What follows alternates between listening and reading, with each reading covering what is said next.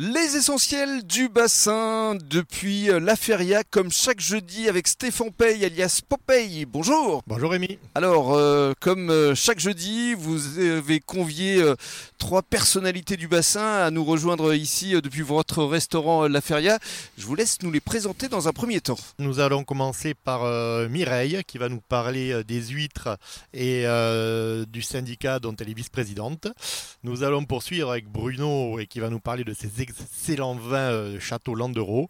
Et on finira avec Gaëtan et Magali. Gaëtan qui nous parlera euh, du bowling et du euh, mini-port. Alors, on va démarrer avec euh, Mireille. Bonjour Mireille. Bonjour. Alors déjà, euh, qu'est-ce que ça représente pour vous d'être ici à La Feria, euh, ici dans ce cadre magnifique euh, Alors, euh, la Feria pour Gujan, c'est une institution parce que, évidemment, et mes Popeye est, est- est connu dans tout Gujan. mhm. Et en plus, euh, il est au bord du lac euh, de la Madeleine. C'est un cadre mm, magnifique. C'est vrai qu'on est entouré des pins, euh, on, on est plutôt bien. C'est Oui. le slogan en général, Popeye. hein Tout à fait, sous les pins on est bien.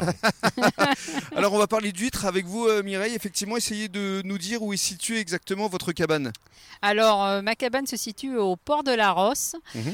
euh, à l'endroit que personne connaît du port de la Rosse, vu qu'elle est, elle est très excentrée. Elle est sur la digue Est, troisième darse, et euh, je suis euh, la seule cabane de dégustation sur cette darse. En face de En la face croix. du Christ. Oui. Exactement. Et vous avez justement votre terrasse euh, chaque été?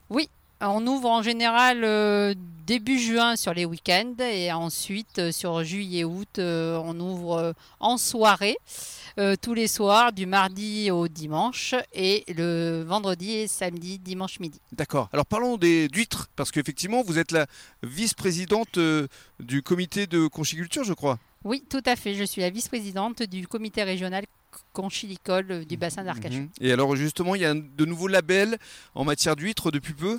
Oui, ça fait maintenant deux ans qu'on a travaillé sur des nouvelles gammes. Mhm. Donc vous avez euh, la gamme Arcachon Cap Ferré, Mhm. simple, où là tous les ostriculteurs peuvent adhérer à condition qu'ils fassent des huîtres en France.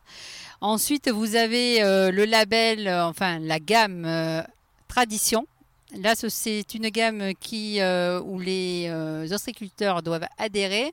Et pour adhérer, il faut qu'ils fassent leurs huîtres de la naissance jusqu'à l'affinage, jusqu'à la vente sur le bassin d'Arcachon. Mhm. Ensuite, vous avez la gamme euh, sélection. Et la gamme sélection, c'est qu'il faut que euh, les huîtres passent sur un parc d'affinage pendant un minimum de six semaines. D'accord. Et alors vous, vous faites partie de quelle gamme? Alors moi, je suis sur la gamme sélection. Mhm. Voilà. Et, et- et l'huître euh, cet été sur le bassin d'Arcachon, est-ce qu'elle est, elle est bonne? Elle est, co- Comment est-ce que vous la définiriez? Oui, alors en ce moment, nous dirons que les huîtres sont en lait, elles sont laiteuses en ce moment. C'est euh, le cycle de la reproduction de l'huître. Donc euh, pour l'instant, elles sont en lait et normalement, si tout va bien, d'ici une quinzaine de jours, euh, je pense qu'elles auront pondu. Mhm. Donc ah, ensuite, elles vont être moins, moins en lait, elles seront moins charnues, peut-être plus agréables pour le consommateur, suivant les, les goûts des personnes. Bien sûr. Et euh, donc, euh, elle est très bonne. Elle va être un peu iodée, celle-là. Mhm. Vous les avez goûtées, vous, Popeye, euh, les, les huîtres là, cet été? Toute l'année, interdite ou pas, euh, les huîtres du bassin sont très bonnes, même quand les pauvres petites souris n'y résistent pas. Qu'est-ce qu'on peut vous souhaiter justement pour cette saison estivale? On est euh, mi-juillet, les touristes sont arrivés, euh, vous sentez qu'il y a un petit peu de monde, euh, ça vous fait plaisir? Alors, oui, un peu de monde. Euh, ce qu'il faudrait, c'est un peu plus de soleil, peut-être. ça, Ça serait plus agréable pour les terrasses. ça, on le demande tous, hein. Voilà. sauf peut-être Gaëtan hein, avec le bowling.